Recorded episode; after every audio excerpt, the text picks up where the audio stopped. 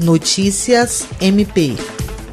O Ministério Público do Estado do Acre, por meio da Diretoria de Gestão com Pessoas, está disponibilizando um modelo de formulário para os servidores interessados em pedir suspensão do pagamento de empréstimo consignado. A pessoa interessada deve solicitar a suspensão diretamente à instituição financeira no qual tenha firmado o contrato de empréstimo, apresentando o formulário disponibilizado pela DGP. O procedimento leva em consideração a Lei nº 3.632, de 26 de maio de 2020, publicada no Diário Oficial do Estado em 26 de maio de 2020, que trata sobre o assunto, e ainda as disposições do Decreto 6.027, de 26 de maio de 2020. A lei que dispõe sobre a suspensão do cumprimento de obrigações financeiras referentes a empréstimos consignados contraídos por servidores públicos estaduais foi aprovada na Assembleia Legislativa do Acre e prevê a suspensão, por um período de 90 dias, da cobrança de empréstimos em desconto em folha em decorrência da pandemia causada pelo novo coronavírus.